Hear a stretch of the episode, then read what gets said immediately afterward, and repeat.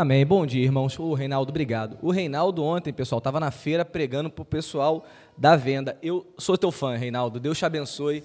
Porque eu fui à feira há três anos, eu nunca preguei para ninguém. Eu te encontrei uma vez lá e eu te vi pregando. Amém. Você é um exemplo, de verdade. Glória a Deus pela sua vida. Ah, amados, bom dia. É um prazer estar aqui com vocês. Ah, eu trago já inicialmente um abraço ao nosso pastor Emerson. Ah, ele e a irmã Tati estão orando pela nossa cidade, para essa questão dos alagamentos, dessa situação difícil. Nós estamos orando, aceitando doações ainda para quem puder trazer. E assim que possível, nós iremos levar para o pessoal lá da Vila da Quinta e da Ilha dos Marinheiros que estão precisando. Tá? Ah, um outro ponto é que hoje é um domingo especial. Nós temos as crianças aqui com a gente. E sempre que nós temos esse domingo, esse último domingo do mês, eu faço questão de reforçar. É um prazer, amados, é uma alegria tê-los aqui. Nós não somos judeus, de fato, mas se nós pensarmos nas festas do Antigo Testamento, nas reuniões solenes do povo, não tinha só homens adultos ou mulheres adultas. As famílias estavam ali por completas, inteiras. Sabe por quê? Porque aquelas crianças aprendiam desde pequenas, com o exemplo dos pais, como adorarem a Deus. E é um prazer tê-los aqui. E aí, a gente sabe, criança é um pouquinho barulhenta. Eu era um daqueles irmãos que pecava, que quando alguma criança fazia barulho perto de mim, antes de ter filhos, eu ficava assim, nossa, eu não consigo prestar atenção. Mas agora, depois de dois longos anos, eu percebo o prazer que é ter o Mateus aqui comigo aos domingos. A alegria que eu tenho de, por mais que nós tenhamos trabalho, de ensiná-lo no caminho que ele deve andar, de acompanhar ele. E não esqueçam, amados, nós temos no máximo 15, 16 anos até eles darem os primeiros passos sozinhos e fazerem suas escolhas. Nós não iremos converter os nossos filhos. Não pensem isso. A grande questão é: eles irão levar para sempre o exemplo e a mensagem que nós transmitirmos a eles. E é por isso que a Bíblia foca tanto em termos juntos de nós e falarmos o tempo todo aos nossos filhos. Então peço a todos que, com reverência, nós mantenhamos as crianças conosco. Ah, Caso alguma criança faça algum barulho, não se sinta incomodado, faz parte, a igreja é viva, isso é um sinal da bênção de Deus na nossa vida, mas caso tenha alguma necessidade maior, a criança começa a chorar um pouquinho mais alto, de forma mais contínua, nós sabemos, tem sono, tem fome, fiquem à vontade, temos as salinhas lá atrás, temos as cadeiras de amamentação no fundo da igreja, fiquem à vontade, mamães e papais, para estarem com seus filhos e adorarem ao Senhor juntos. Amém? Amados, para nós começarmos o sermão de hoje, eu queria fazer algumas perguntas para vocês. Quem aqui, nos últimos meses, talvez, precisa levantar a mão, se sentiu ansioso por algum motivo?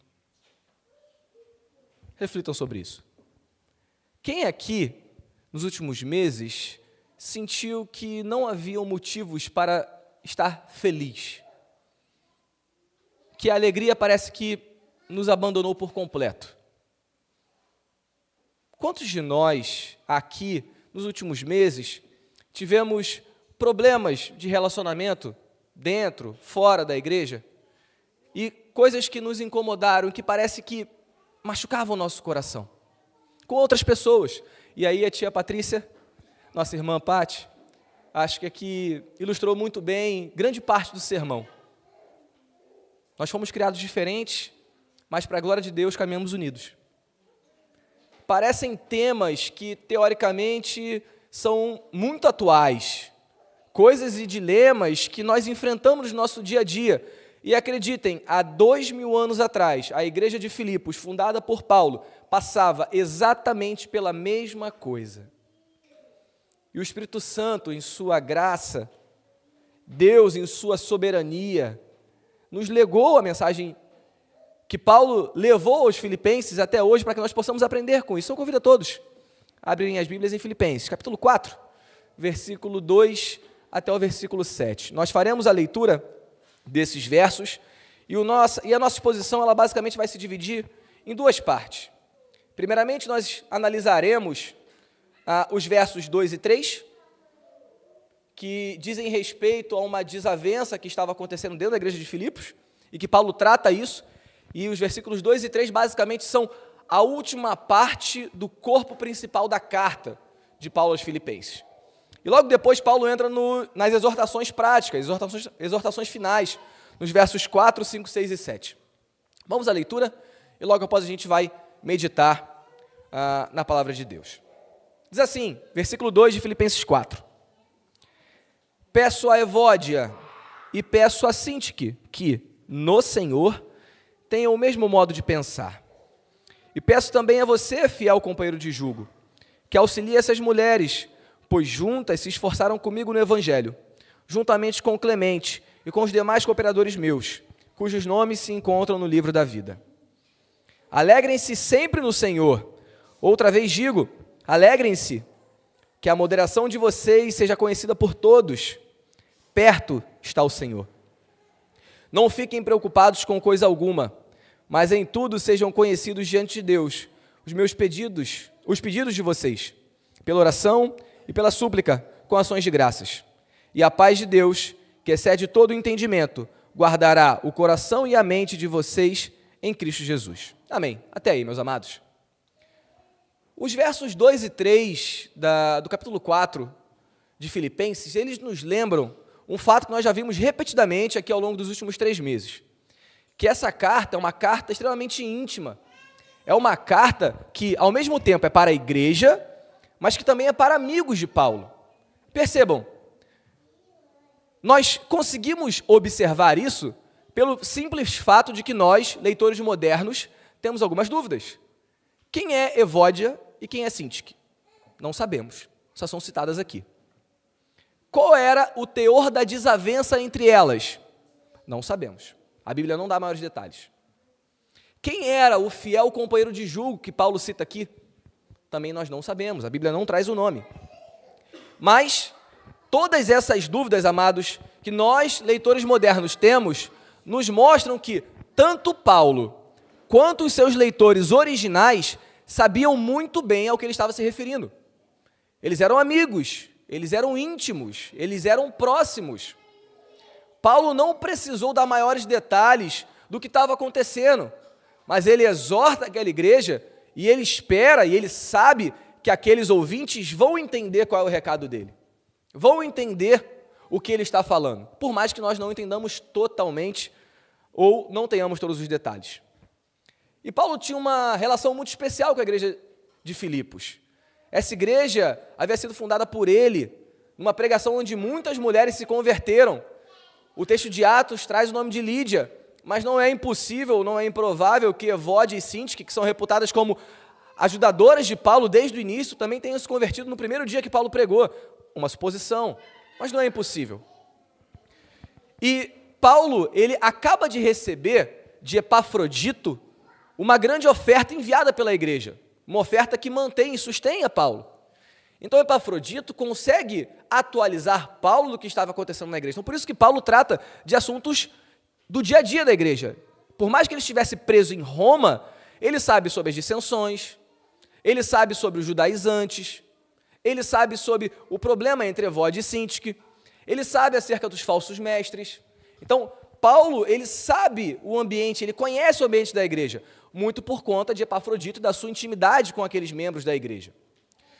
E aí, mesmo apesar dessas dúvidas que nós temos hoje como leitores modernos, isso não quer dizer que nós não podemos extrair ensinamentos dessa carta, muito pelo contrário. Essa carta é extremamente atual para a nossa igreja, para a igreja brasileira do século 21. Essa carta é extremamente atual para os dilemas que nós vivemos. E esse ponto dos versículos 2 e 3 também são extremamente atuais. E aqui nós podemos pontuar algumas coisas. A primeira delas que eu queria trazer é que existe algo de diferente aqui nesse versículo 2. Algo que chama a atenção. Algo que Paulo basicamente só fez mais uma vez em todas as suas cartas, todos os seus livros, que é citar nomes de pessoas que estavam em conflito. Na nossa cultura, em que nós temos uma mídia que expõe todas as pessoas, que nós temos jornais que buscam fofocas, que nós temos uma cultura de cancelamento, esse tipo de ato de Paulo pode passar desapercebido. Mas Paulo aqui, ele torna uma exceção, ele, ele aplica uma exceção, citar o nome das pessoas que estavam tendo um conflito. E o motivo é muito interessante.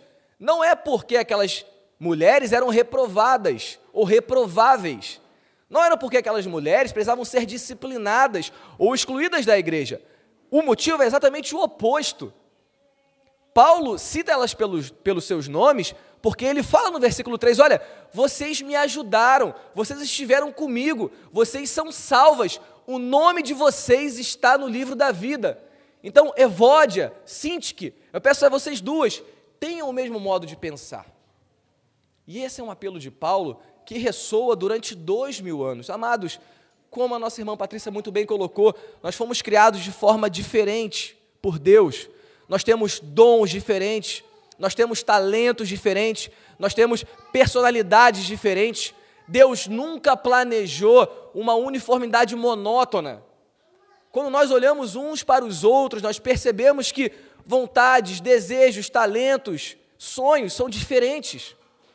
Mas o ideal bíblico para a igreja de Cristo é: tenham o mesmo modo de pensar, apesar das suas diferenças.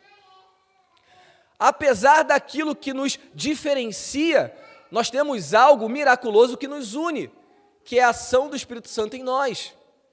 Por mais que nós sejamos ou vejamos a coisa sob um prisma diferente, Deus nos convida, e Paulo convidou a igreja de Filipos, a pensar da mesma forma.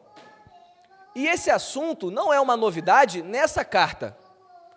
Se os irmãos abrirem comigo Filipenses 2, por favor, faremos a leitura dos versículos 1 a 4. Paulo já havia citado sobre a uniformidade de pensamento. Paulo já havia falado sobre isso. Filipenses 2, de 1 a 4, leiam comigo. Portanto, se existe alguma exortação em Cristo, alguma consolação de amor, alguma comunhão do Espírito, se há profundo afeto e sentimento de compaixão, então completem a minha alegria, tendo o mesmo modo de pensar, tendo o mesmo amor e sendo unidos de alma e mente. Não façam nada por interesse pessoal ou vaidade, mas por humildade, cada um considerando os outros superiores a si mesmo, não tendo em vista somente os próprios interesses, mas também os interesses dos outros. Amados, nós conversamos na quarta-feira no GC de que não é uma coincidência Paulo repetir assuntos em sua carta. Quando Paulo escreve a sua carta, ou quando ele dita, porque provavelmente ele tinha um, um redator para ele, ele ditava e a pessoa escrevia. Quando Paulo é, produz essa carta, ele a produz como um todo. Essas divisões de capítulos e versículos são feitas para nos ajudar, e foram feitas há 500 anos atrás, não há 2 mil anos atrás. Então, Paulo, ele sabia dos problemas que afetavam aquela igreja. Então, antes de falar diretamente a Evode e Sintique, ele fundamenta uma teologia da união. Ele fundamenta que aquela igreja deveria estar junta, que aquela igreja deveria caminhar junta, de maneira única e tendo o mesmo modo de pensar. Amados, nós percebemos aqui, desculpem pela voz, porque eu já tinha pouca e no louvor, Catarina, agora a Deus pela sua vida, pelo seu serviço. No louvor eu cantei alto e a voz foi embora de vez. Mas nós percebemos aqui no capítulo 2 que Paulo, ele já introduz um meio ou talvez um modo de evitarmos as dissensões e termos o mesmo modo de pensar. Que é o que? Subordinarmos as nossas vontades à vontade do próximo a nós servirmos de forma diligente o próximo, a considerarmos o próximo, ou a vontade dele, ou as opiniões dele, tão importante quanto as minhas. E essa palavra, ou esse ensinamento, ele encontra paralelos em toda a Bíblia. Se nós olharmos para Jesus, ele vai ensinar amem a Deus sobre todas as coisas, mas amem ao próximo como? A si mesmo. Percebam, amados, o primeiro caminho ou o primeiro meio para que nós, em nossas diferenças, possamos andar de maneira uníssona, de maneira única. Olá, meu amor. Tudo bem? A mamãe vai pegar você um pouquinho. Glória a Deus pela sua vida. Faz parte, amados. É bom para acordar. O primeiro modo, ou o primeiro meio de nós termos um só coração e mente, um só espírito, é nós sabermos ou nós percebermos a importância do outro. E aqui eu não estou colocando num pedestal a vontade do outro, nem falando que nós não iremos discordar, o ponto não é esse. O ponto é que muitas das vezes virtudes como paciência, Virtudes como mansidão, virtudes como moderação, virtudes como benignidade, gentileza, passam longe da gente. Muitas vezes nós não conseguimos ter empatia, se colocar no lugar do outro e perceber que o outro talvez pense de forma diferente, mas eu amo, porque Cristo o amou. Percebam, amados, se eu esperar que alguém seja perfeito para que eu ame, imagina se Deus fizesse isso comigo. Imaginem se Deus olhasse para o Tardelli e falasse: Tardelli, eu te amo, mas seja perfeito antes. Eu estaria no inferno, meus amados. Deus dá o primeiro passo e nos salva, e como João escreve, ele nos abraça com seus laços de amor. Por que teria que ser diferente dentro da igreja? O convite de Paulo em Filipenses 2, na qual ele já introduz o assunto que ele trata em Filipenses 4, é: considerem os outros superiores a si mesmo. Não façam nada por orgulho. Não façam nada por altivez, por vaidade, mas por humildade, por serviço. Considerando, usando as palavras de Paulo, os interesses dos outros, tão importantes quanto os seus. Esse é o primeiro passo para que a igreja consiga andar em união. Esse é o primeiro passo para que nós consigamos ser um só corpo, diferente, porém unido. A metáfora que Paulo traz na carta aos Coríntios é muito interessante. Ele fala o seguinte ao dizer sobre os dons: Olha, vocês todos fazem parte do corpo de Cristo. Mas imaginem se o nariz quisesse ser boca e um corpo tivesse dois narizes, dois narizes e, uma, e nenhuma boca, ou duas bocas e nenhum nariz. Esse corpo não seria funcional. Parece uma metáfora boba, uma metáfora infantil, mas é justamente isso que Paulo desenha para que os coríntios conseguissem entender. Olha, Cada um tem a sua função, cada um tem o seu dom. Deus chama cada um para um chamado diferente, mas todos vocês têm que cooperar para a mesma obra. Submetam-se uns aos outros em amor, em humildade. Amados, quem foi aquele que disse que deveria ser o maior servo de todos para que fosse adorado? Jesus. Nós não seremos adorados uns pelos outros, não se enganem, o ponto não é esse. Mas o ponto é, nós precisamos levar o exemplo de nosso Mestre Senhor Jesus Cristo, que serviu aqueles pecadores. Jesus lavou os pés de Pedro, momentos antes de Pedro negá-lo. Jesus lavou os pés de todos os discípulos, momentos antes de todos os discípulos abandonarem Jesus, exceto João. Amado, Jesus sabia. E ele faz isso. Nós não esperemos que o nosso irmão seja perfeito para amá-lo, para aceitá-lo, para cuidar dele. Que nós possamos colocar em prática virtudes cristãs como a paciência, o amor, a graça e a misericórdia. Virtudes que são de Deus, mas que Ele concede uma pequena parte a todos nós. Um segundo ponto em que Paulo, ou um segundo modo que Paulo nos ensina, agora já no, no capítulo 4, para que nós possamos superar as nossas diferenças, é justamente trazer alguém sábio e reconhecido da igreja para dentro da situação. Percebam o que Paulo fala no versículo 4. E peço também a você, perdão, versículo 3, fiel companheiro de julgo, que auxilie essas mulheres. Amados, sempre há a possibilidade de nós convidarmos, ou chamarmos, ou contarmos com a sabedoria e com a experiência de irmãos reconhecidamente sábios pela igreja. Não há nenhuma vergonha nisso, não há nenhum problema nisso. E essa fórmula de nos submetermos uns aos outros e contarmos com a mediação de irmãos sábios aparece novamente na Escritura. Abram comigo, 1 Coríntios 6, por favor. Vamos ler quatro versículos. Aqui, Paulo, na igreja, na carta aos Coríntios, a repreensão de Paulo é muito mais dura. Parece que os problemas na igreja de Corinto eram muito mais sérios do que na igreja de Filipos. E nós já expusemos a carta de 1 Coríntios aqui há dois anos atrás, né, em 2021. Então, nós já passamos por esse texto uma vez. Mas percebam, enquanto nós lemos o texto, as duas soluções que Paulo propõe para um problema entre irmãos na igreja. 1 Coríntios 6, versículo 4. Portanto, quando precisam julgar negócios terrenos, por que vocês constituem como juízes aqueles que não têm nenhuma aceitação na igreja? Digo isso para a vergonha de vocês.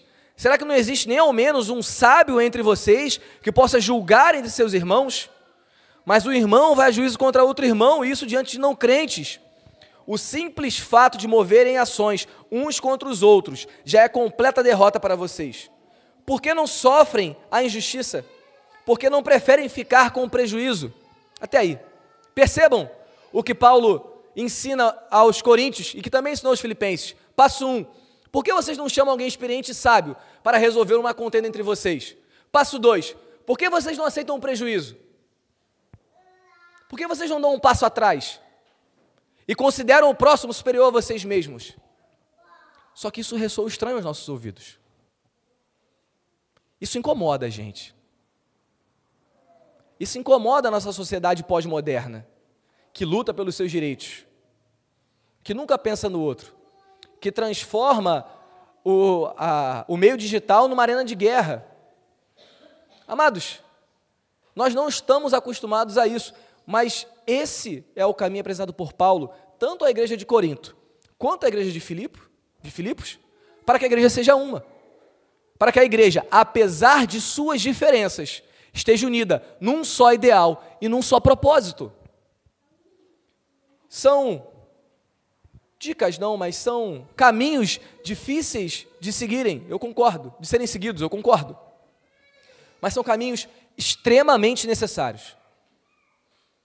E faz parte do amadurecimento nosso, de cristãos, aprendermos a nos submetermos uns aos outros em amor, em humildade. E Paulo reforça isso. E Paulo apela a Evódia e apela a Sintique. Tenham o mesmo modo de pensar. E aqui nós terminamos, basicamente, o corpo principal da carta. Paulo encerra aqui o que ele começou Alguns dizem no capítulo 3, alguns dizem no final do capítulo 2. Mas o corpo principal da carta aqui está encerrado. E Paulo entra nas suas famosas exortações, exortações práticas. E aqui, eu não sei quem, qual irmão já pecou nisso, assim como eu, que quando chega numa carta de Paulo, pega assim, abre a carta, saudação, pulei. Ah, aqui, corpo principal, vou ler aqui a parte principal. E despedida, pulei. E saudação final, que só serve para o Michael falar no final do culto para despedir a gente e ir para casa. Amados, não é assim as cartas de Paulo, e aí nós vamos, não, não vamos entrar nisso de forma profunda, nós comentamos isso na quarta-feira, elas têm uma estrutura literária linda, e Paulo, ele tem em mente, desde o início da carta, quais problemas afetam aquela igreja. E ele já, desde as saudações, já começa a trabalhar esses temas de forma recorrente. E é por isso que nós enxergamos lá no capítulo 2, coisas que só são introduzidas lá no capítulo 4. E Paulo ele começa aqui com um primeiro ponto, e um ponto muito interessante, porque o contexto da igreja não era favorável a essa fala de Paulo. Paulo estava preso, algemado, em Roma, na corte de Nero. A igreja estava para ser perseguida. E olha o primeiro imperativo de Paulo, capítulo 4, versículo 4. Alegrem-se no Senhor. Outra vez digo, alegrem-se. Amados, Gostaria de fazer uma pergunta para vocês. Não precisa levantar a mão. Quem aqui se considera feliz, alegre? Eu sei que não é uma pergunta fácil. Parece simples, né? Mas é uma pergunta complexa, uma pergunta profunda, quase filosófica, né? Mas deixa eu tentar abordar então por uma outra ótica. Quem aqui, para os casados, pode ter a certeza que o seu cônjuge, ao falar sobre você, vai dizer para você: você é uma pessoa feliz. Para aqueles que não são casados, que seus pais ou seus filhos vão dizer para você: você é uma pessoa feliz. Quantos de nós podemos afirmar isso? Quantos de nós podem ouvir dos seus amigos de trabalho, dos seus companheiros de dia a dia, que são pessoas alegres, pessoas felizes, e aí, nesse momento, alguns podem falar assim: Olha, Tardelli, você não conhece a minha vida. Se você conhecesse a minha vida, você saberia que a minha vida é um roteiro de filme de terror, de drama, e você choraria durante três horas. Se eu escrever a minha, a minha, a minha biografia, ela não entra na série de biografias, ela entra em drama. Amados, deixe-me lembrá-los que Paulo estava preso e ele vai ser morto, alguns anos depois. Deixe-me lembrá-los que os filipenses iriam perder tudo, posses, dinheiro, liberdade, direitos civis. E Paulo não pede para eles, Paulo ordena a eles: alegrem-se no dinheiro, na saúde, nas bênçãos materiais? Não. Alegrem-se no Senhor. Outra vez digo: alegrem-se no Senhor. Amados, essa é uma mensagem extremamente atual. Nós vivemos uma pandemia, vivemos uma epidemia de tristeza, de ansiedade, de depressão, e nós não conseguimos sair disso. O mundo não consegue sair disso, e parece que a gente está indo cada vez mais fundo nisso. Nós reclamamos do tempo, nós reclamamos da umidade, nós nos sentimos tristes porque nós não viajamos, nós nos sentimos tristes porque nós não temos um carro novo, nós nos sentimos tristes porque não temos um emprego bom, não nos, nós nos sentimos tristes porque nós não alcançamos os objetivos que nós propusemos para nós mesmos, nós nos sentimos tristes porque nós não alcançamos o peso que nós queríamos e não temos o corpo que nós queríamos, mas o imperativo de Paulo, que estava preso, que passava frio, passava fome, e que estava preso por conta dos seus compatriotas judeus, ele fala: alegrem-se no Senhor. Outra vez digo: alegrem-se. Amados, quando eu leio textos como esse, eu percebo a importância, a relevância e a atualidade da Bíblia para nós hoje. Paulo tem dois enfoques aqui nesse mandamento, nesse imperativo de Filipenses 4. O primeiro é: alegrem-se sempre independente das circunstâncias, independente do que esteja acontecendo, independente se está tudo bem ou se está tudo mal, alegrem-se sempre. E o outro enfoque de Paulo é: a alegria de vocês, se está baseada em coisas terrenas, ela está errada, porque a alegria de vocês deve estar baseada no Senhor, no sacrifício que Deus fez por cada um de nós, pela certeza da salvação que nós temos esse é o motivo da nossa alegria. Essa é a base, esse é o fundamento da nossa alegria. E Paulo trata isso de uma maneira que pode nos surpreender. Porque se eu falar para alguém aqui que essa pessoa vai ser, vai ter seus direitos políticos caçados, que os seus bens vão ser apreendidos, que você vai ser preso, que você pode ser morto por conta do evangelho. Amados, eu também não garanto que eu ficaria feliz não. E essa palavra fala comigo. Porque Deus nos exorta, Paulo nos exorta, inspirado pelo Espírito Santo, a sermos alegres, independente das circunstâncias, independente dos motivos. E ele prossegue, ele prossegue chegando no versículo 5, em que ele diz o seguinte: que a moderação de vocês seja conhecida por todos. E aqui, amados, uh, essa palavra que é traduzida como moderação, na nossa versão NAA, e que é traduzida como amabilidade na NVI, que na versão católica é traduzida como bondade, e que na versão espanhola é traduzida como modéstia, é considerada por muitos estudiosos do Novo Testamento como a palavra de mais difícil tradução do Novo Testamento. Não porque nós não saibamos o que ela significa, porque nós sabemos.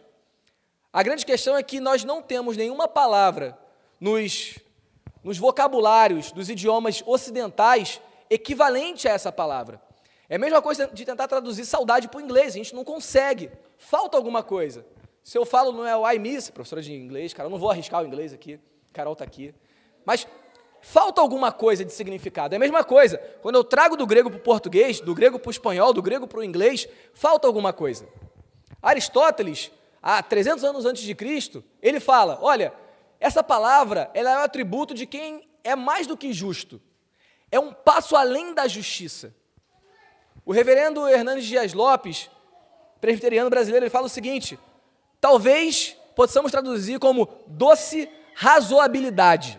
Difícil, né? Gordon Fee, que é um dos maiores é, exegetas do Novo Testamento que é referência no livro de Filipenses, ele vai falar com, ele vai tratar essa palavra como paciência gentil. E por fim, William Barclay, fala várias traduções assim, parece o, o Tropa de Elite, né? Estratégia. Segura a granada aí, não dorme não, pessoal. Mas o William Barclay ele fala o seguinte: ele, ele desenha uma ilustração para explicar o que, o que, que significa essa palavra. Ele fala o seguinte: ó, dois professor, um professor tem dois alunos. Um aluno atinge 80% das questões de uma prova, o outro 50% das questões. Se o professor for justo, a nota de um vai ser 8, a nota do outro vai ser 5. Mas o professor sabe que um desses alunos tem computador, acesso à internet, uma família estruturada, tempo para estudar, ele não trabalha, então ele consegue se dedicar. Mas ele sabe que o que tirou 5, ele não tem tempo, ele não tem luz em casa, o pai dele faleceu recentemente, e ele não tem recursos para poder ir para uma biblioteca pública e estudar. E ele tirou 5. Então esse professor, ele aumenta a nota de quem atingiu só 50%. Essa esse é o contexto ou esse é o significado de moderação. É ser justo, mas é ser misericordioso. É ser paciente, ao mesmo tempo que eu sou gentil. É ser razoável e entender as dificuldades da outra pessoa. Agora percebam, esse significado faz todo sentido à luz do problema que nós lemos nos versos 2 e 3. Paulo não escreve isso aqui de maneira aleatória. Ele escreve porque ele fala a Evode e a Cinti que, olha, tenham o mesmo pensamento, se submetam uma a outra, mas façam isso de maneira amorosa, de maneira gentil, de maneira moderada. Sejam moderados. E ele não pede só que elas sejam moderadas. Ele pede, sejam moderadas, e que todas as pessoas possam ver isso em vocês. Que todas as pessoas consigam enxergar essa amabilidade, essa gentileza, essa justiça misericordiosa. Porque percebam, meus amados, quem é o dono maior do atributo moderação? É Deus. Se Deus aplicasse a sua justiça sem misericórdia, nós estaríamos no inferno.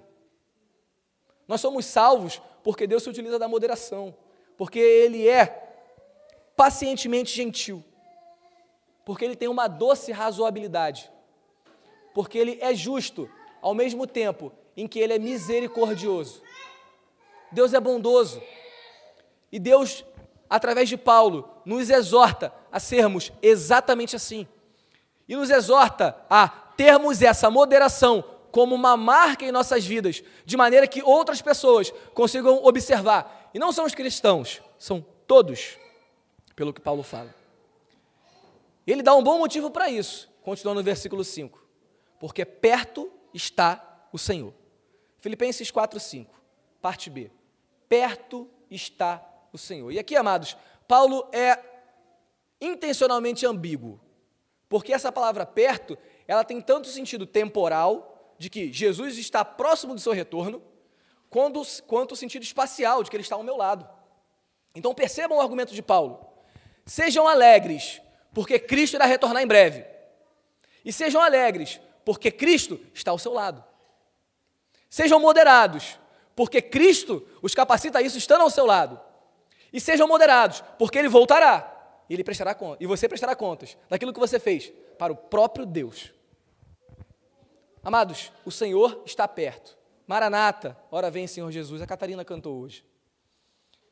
Amados, Deus nos convida a sermos pessoas mais parecidas com Ele, porque Ele está ao nosso lado para nos sustentar.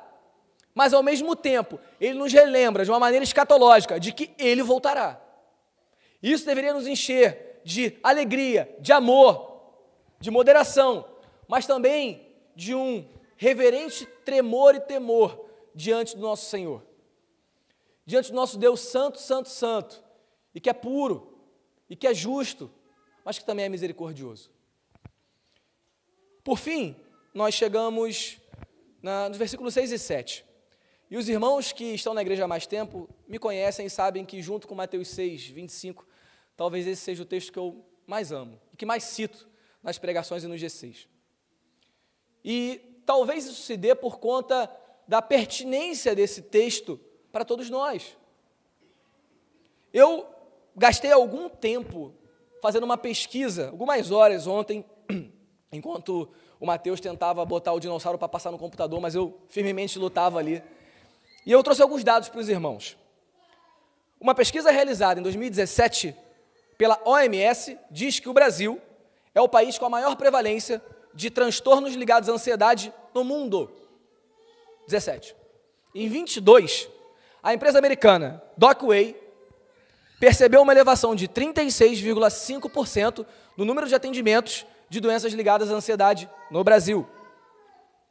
Em estudo realizado pela UFPEL, divulgado em junho desse ano, a UFPEL fez um trabalho estatístico de ligação para todo o Brasil, com uma amostra de 9 mil brasileiros. Os irmãos terem noção, aquelas pesquisas de intenção de voto, elas são feitas com amostras de 2.500, 3.000 pessoas. Aqui nós temos uma amostra de 9 mil pessoas de todas as regiões do Brasil. E olha o que ela apontou para a gente. 31,6% da população brasileira mais jovem, entre 18 e 24 anos, é ansiosa. E o dado que mais me estarreceu, 26,8%. Ou seja, mais de 50 milhões de brasileiros têm diagnóstico médico confirmado de ansiedade. Amados, isso é uma epidemia. E é justamente sobre isso que Paulo trata aqui. E alguns podem dizer assim: olha, Tardelli, mas isso acontece, sabe por quê? Porque o Brasil é muito pobre, é muito instável. Ano passado teve eleição, todo mundo ficou com medo de perder emprego, não sabe o que ia acontecer. Então, mais um dado. A pesquisa Saúde Mental do Médico 2022, que pegou dados referentes a 2021, disse que a profissão dos médicos que tem ganho médio de 18 mil reais por mês, 79,6% dos médicos do Brasil têm indícios de ansiedade e 35,6% tem diagnóstico fechado médico de ansiedade. Aí você fala assim: tá bom, médico não vale porque teve pandemia. Então, mais um dado. Estudo feito pelo Centro de Pesquisas Judiciais da Associação dos Magistrados Brasileiros revela que 33% de todos os juízes entrevistados tomam medicação frequente para a ansiedade. Média salarial, 32 mil reais. Amados, diante disso, como não andar ansioso? Como não ser ansioso? Como não estar preocupado de maneira demasiada com o futuro? Leiam comigo o texto de Filipenses 4, 6 e 7. Não fiquem preocupados com coisa alguma, mas em tudo. Sejam conhecidos diante de Deus os pedidos de vocês, pela oração, pela súplica, com ações de graças. E a paz de Deus, que excede todo entendimento, guardará o coração e a mente de vocês em Cristo Jesus. Irmãos, esse texto foi escrito há dois mil anos atrás. Dois mil anos. Eu queria que os irmãos pensassem em alguma coisa, tirando as pirâmides, que está de pé, que tem dois mil anos. Ou alguma religião que existia dois mil anos atrás e que hoje é relevante. Amados, a inspiração do Espírito Santo em Paulo nos legou uma pérola preciosa para enfrentarmos os nossos problemas de hoje, porque os seres humanos são exatamente os mesmos. Os filipenses andavam ansiosos pelo futuro e nós andamos ansiosos pelo futuro. E Paulo, a Bíblia, nos mostra inúmeros motivos, e eu não vou me alongar mais, mas eu queria passar aqui por três. O primeiro deles é que muitas das vezes nós tiramos os nossos olhos de Deus e colocamos nossos olhos nos problemas nós tiramos o foco do Pai, Criador, soberano, todo-poderoso, que controla todas as coisas, e colocamos os nossos olhos nos nossos problemas. Nós perdemos de vista que Deus controla absolutamente todas as coisas. Isso, amados, não é outra coisa senão um sinal de falta de fé.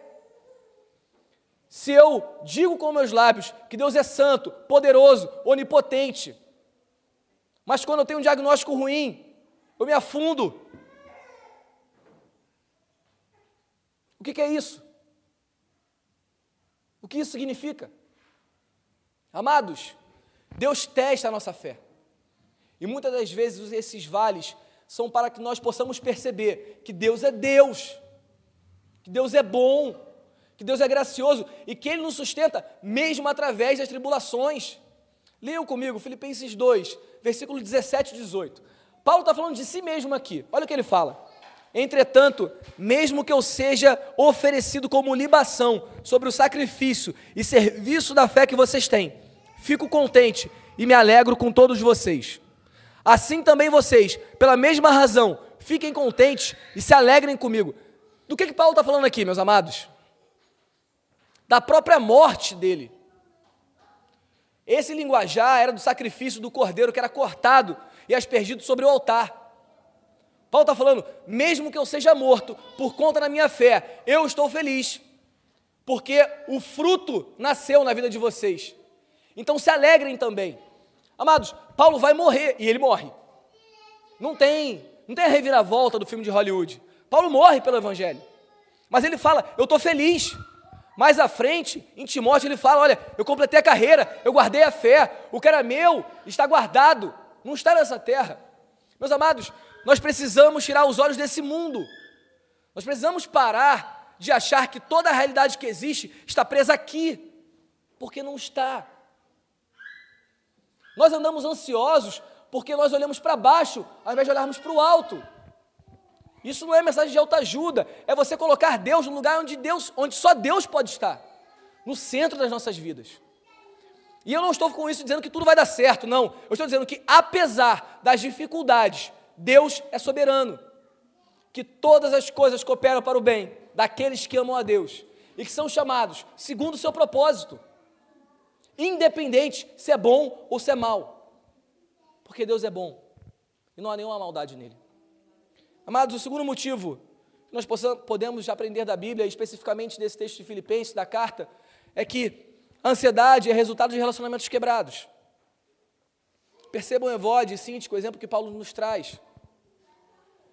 Amados, quando nós estamos mal, quando nós estamos angustiados, quando a nossa relação com outra pessoa não vai bem, com o nosso cônjuge não vai bem, imaginem como eu consigo ter paz quando eu não perdoo, como eu não consigo ter paz? Esse tema é tratado por Paulo em toda a carta aos Filipenses. Sejam um, permaneçam um. E às vezes é fácil manter uma relação de paz com o nosso irmão da igreja que a gente vê uma vez por semana, mas é muito difícil manter a relação de paz com o nosso cônjuge que a gente vê todo dia.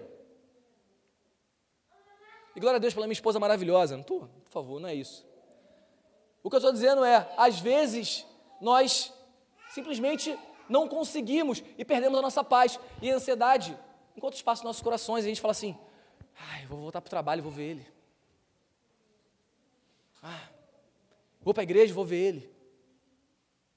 Amados, enquanto nós não perdoarmos, enquanto os nossos relacionamentos não forem reparados pelo amor, pela humildade, pela graça, os nossos corações vão estar cheios de ansiedade. Terceiro motivo a ansiedade é resultado de uma preocupação exagerada com as coisas materiais. Amados, aos homens, não levantem a mão. Quem aqui, nos últimos três meses, ouro passou mais tempo orando do que viu o orçamento da casa, do que viu o carro, do que pesquisou na internet sobre suplemento alimentar? Mulheres, quais de vocês passou mais tempo orando do que pesquisou sobre procedimentos estéticos, sobre perda de peso, sobre viagens. Amados, nenhuma dessas coisas é pecado. Nada disso é ruim. Tudo isso que eu falei são bênçãos de Deus. Mas a partir do momento em que eu coloco no meu coração algo dessa terra, num local onde só Deus poderia estar, nós temos o resultado. A partir do momento em que aquilo que é mais importante para mim é a minha saúde, é a minha aparência física, é o carro que eu ando, é o dinheiro da minha conta bancária, é para onde eu viajo, é o meu Instagram, não adianta. O meu coração estará cheio de ansiedade, porque eu não controlo essas coisas. Todas essas coisas são dádivas graciosas de Deus. Mas a partir do momento que eu coloco essas coisas num pedestal na minha vida, o meu coração se enche de ansiedade. E todas essas bênçãos se transformam em maldições na minha vida todas essas bênçãos, que são coisas boas, transformam em coisas terríveis e me afastam do centro da vontade de Deus. Nós temos os corações cheios de ansiedade, porque nós temos preocupações exageradas com as coisas deste mundo. E com isso eu não estou dizendo, meus amados, que estudar não é importante, ter saúde não é importante. O ponto não é esse. O ponto é, se eu consigo tirar uma nota boa ou não, fazendo o meu melhor, obviamente, dando bom testemunho, Deus está no controle. Se eu consigo dar conta ou não da minha planilha de corrida na semana, isso não pode tirar a minha, a minha tranquilidade, a minha paz. Não pode tornar meu coração ansioso. Se eu não atinjo a meta da minha nutricionista, eu não posso ficar ansioso por isso. Parecem coisas bobas, parecem coisas simples.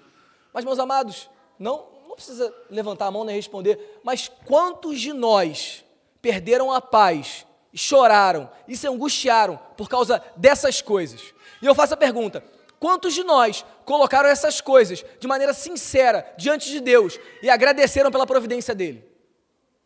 Porque nós lemos o versículo 7.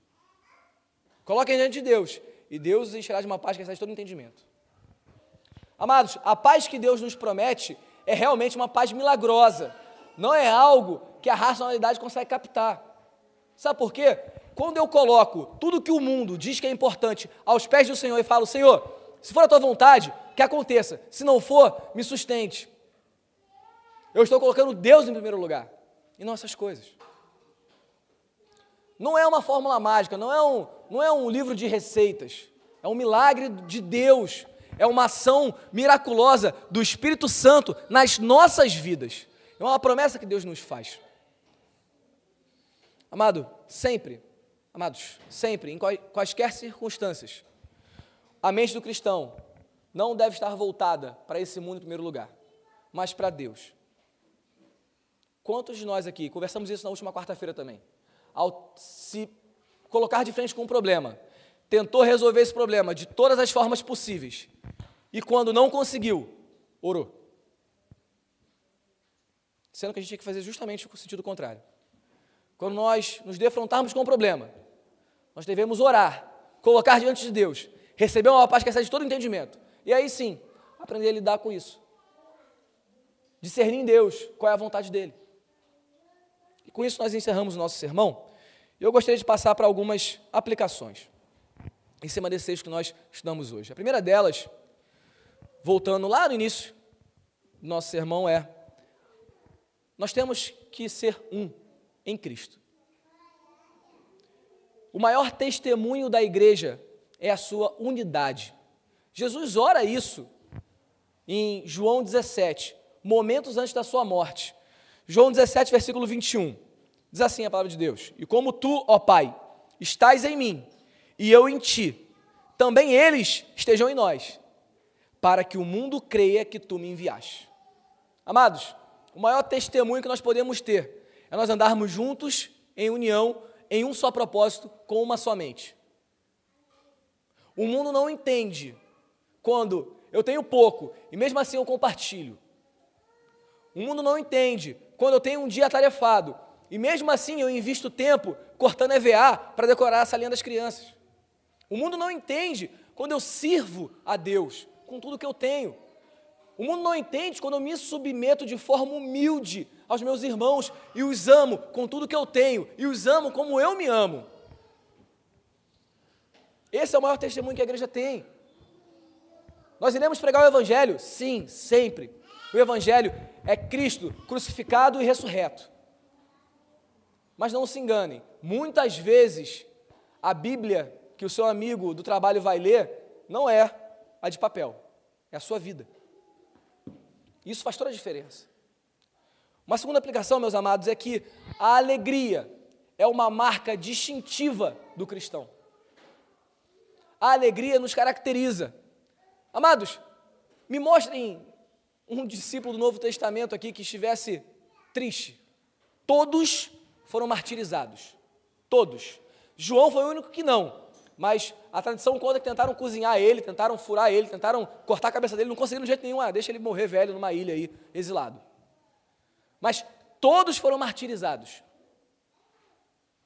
E todos eles se alegravam em Cristo a cada dia. E nunca pararam de pregar até a sua morte. Tiago chegou na Espanha, Paulo chegou em Roma. E o evangelho foi disseminado. E todos ouviram, o mundo ouviu que Deus é o Senhor. A alegria é uma marca distintiva do cristão. Nós não nos entristecemos com as coisas desse mundo. E não se enganem, com isso eu não estou dizendo que coisas ruins não vão acontecer, que a adversidade não virão, porque virão. E todos nós sabemos disso. Eu estaria sendo mentiroso falso se eu estivesse aqui dizendo: fique tranquilo, nada de ruim vai acontecer se você fizer isso, isso, isso, isso. Não. O dia ruim vai chegar, mas nesse dia a minha alegria estará onde? No Senhor, e não nas coisas desse mundo. Meus amados, alegrem-se no Senhor. Outra vez digo, alegrem-se. Essa é a palavra de Paulo. Por onze vezes, Paulo trata sobre alegria na carta aos Filipenses porque a alegria deveria ser uma marca distintiva de cada um dos membros daquela igreja e também da nossa. Terceira aplicação, meus amados, é que nós temos que ser moderados, gentis e amáveis uns com os outros. Um pastor brasileiro que fez seminário no mesmo seminário onde eu estudei, ele disse o seguinte: o orgulho não pensa que é orgulhoso, ele pensa que está certo. E não há nada que o orgulho queira mais do que está certo. Amados, a justiça é algo louvável e deve ser buscada, mas a misericórdia também é um traço característico do cristão. A gentileza, a amabilidade, considerar o outro superior a mim mesmo, é um traço da cristandade. Nós devemos buscar essa justiça amável, esse zelo caridoso, essa bondade genuína uns para com os outros. E acima de tudo, nós devemos, devemos buscar ter a mesma mente, o mesmo propósito, o mesmo pensamento, apesar de nossas diferenças. Quarta aplicação, meus amados: o Senhor está perto. O Senhor se aproxima. E isso é motivo de grande alegria, porque a nossa promessa do fim das dores, do fim de toda doença, do fim de toda ansiedade, do fim de toda e qualquer mácula que existe nesse mundo por conta do pecado, nos é prometido que será retirada na volta de Cristo. Nós seremos glorificados junto com nosso irmão mais velho, como a Bíblia diz. Amados, essa é uma promessa gloriosa. Nós não devemos tirar isso da mente. Maranata, ora vem, Senhor Jesus. Mas ao mesmo tempo, isso deve nos encher de um reverente tremor e temor. Porque nós prestaremos contas diante de Deus. Nós prestaremos contas dos nossos dons, dos nossos talentos, dos nossos recursos, dos nossos, do nosso tempo, da nossa saúde, da nossa vida. E o que nós estamos fazendo com isso? Paulo nos alerta: o Senhor está próximo, o Senhor está chegando. Nós ansiamos por isso. Por fim, e não menos importante, amados, coloque diante de Deus tudo aquilo que aflige o seu coração. Ore ao Senhor, derrame o seu coração agradeça pela sua providência e descanse em uma paz que excede todo entendimento. Amados, a ansiedade não é um traço da cristandade. A alegria é. A ansiedade, ela é retirada de maneira miraculosa de nossos corações, quando Cristo, através do seu Espírito Santo, trabalha em nós. Que nós possamos orar nesse momento juntos, colocando diante de Deus toda a nossa ansiedade. Oremos, meus amados. Senhor, nosso Deus e nosso Pai, nós te agradecemos, Senhor. Nós te glorificamos pela tua bondade. Fala aos nossos corações, Deus. Nos ensina. Ó Pai, que nós possamos derramar diante de Ti tudo aquilo que aflige os nossos corações, tudo aquilo que incomoda as nossas mentes, tudo aquilo que tira a nossa paz. Ó oh, Pai, nós colocamos diante de Ti, já te agradecemos porque nós sabemos que o Senhor é Deus Todo-Poderoso, que nos sustenta, que nos provê. O Senhor, na sua soberania, tem o melhor para nós, Deus. E o melhor, Deus, de Ti, muitas vezes não é aquilo que nós queremos, mas nós queremos dizer que seja feita a Tua vontade, Pai, em nossas vidas.